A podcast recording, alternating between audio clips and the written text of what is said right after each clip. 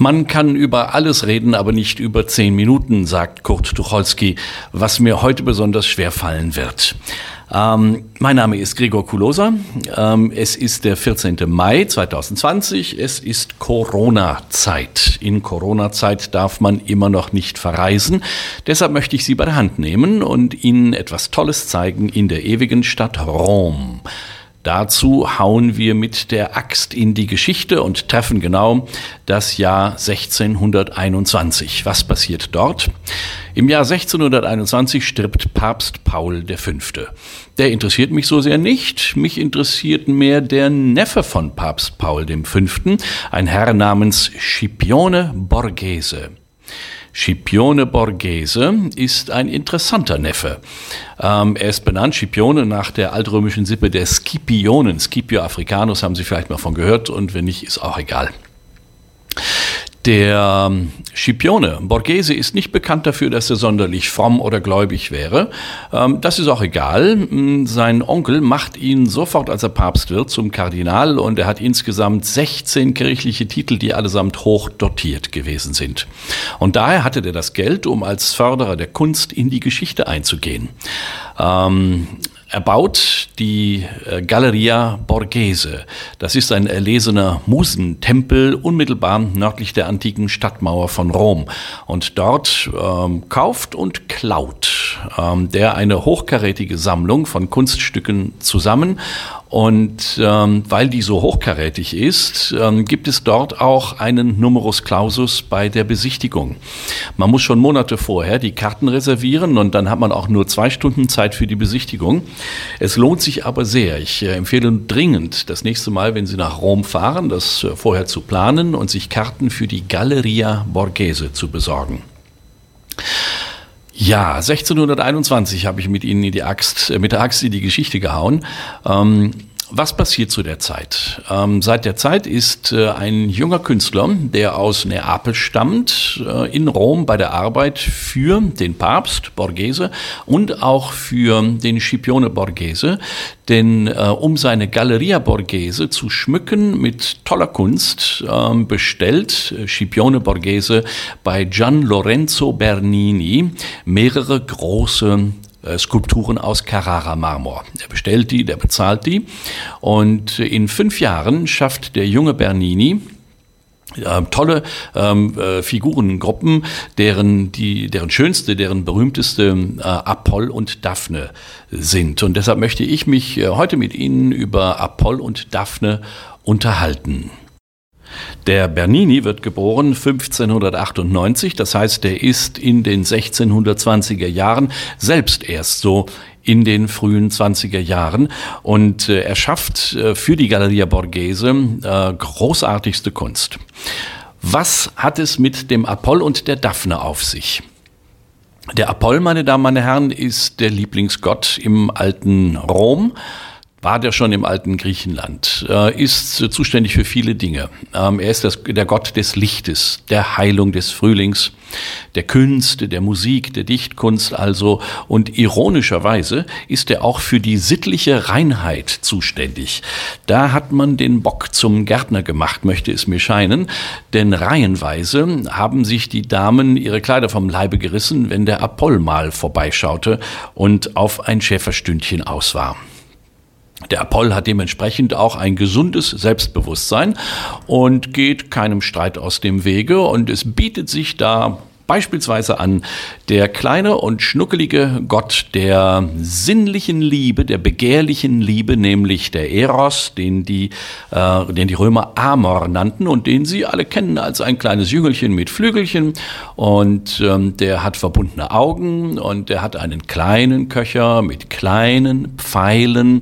Und mit diesen Pfeilen schießt er immer falsch in der Gegend herum, denn er hat ja die Augen verbunden. Und deshalb treffen diese Pfeile in der Regel den Falschen oder die Falsche und be bewirken dann etwas Falsches. Das allein schon ist der Stoff, aus dem Tragödien gemacht worden sind.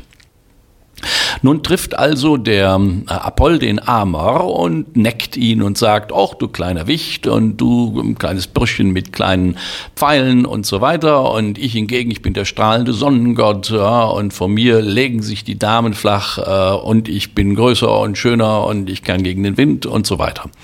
Und äh, der Amor geht nun auch im Moment keinem Streit aus dem Weg und er zeigt ihm, seinem Kollegen Gott, ähm, was man mit den kleinen Pfeilen tun kann. Er schießt nämlich sofort einen Pfeil auf den Apoll selbst, einen goldenen nämlich.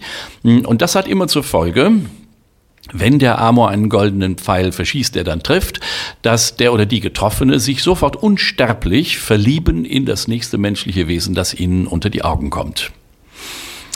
Soweit so gut oder so schlecht. Ähm, dann nimmt der äh, Amor einen bleiernen Pfeil und er schießt diesen Pfeil auf die Daphne. Die Daphne, die treibt sich gerne mit der Göttin Diana herum. Die Göttin Diana ist die Göttin der Jagd, deshalb sind die häufig im Wald. Ähm, die Diana ist aber auch die Göttin der Keuschheit, das heißt, die lässt so schnell keinen an sich ran.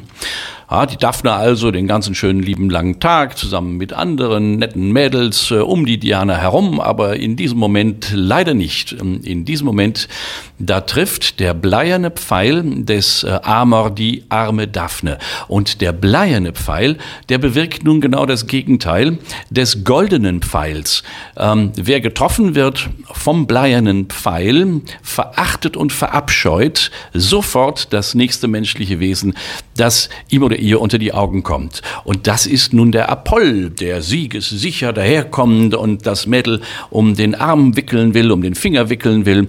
Und normalerweise brauchte nur einmal kurz zu gucken, aber die Daphne macht genau das Gegenteil. Die Daphne ist in wilder Panik und versucht bloß nichts mit dem Apoll äh, zu bekommen. Und der Apoll wird dadurch nur noch viel wilder.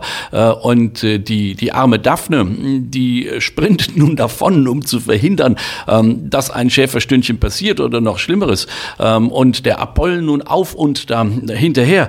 Äh, und, und die arme Daphne, um zu verhindern, dass hier nun eine äh, standesgemäße Vergewaltigung stattfindet.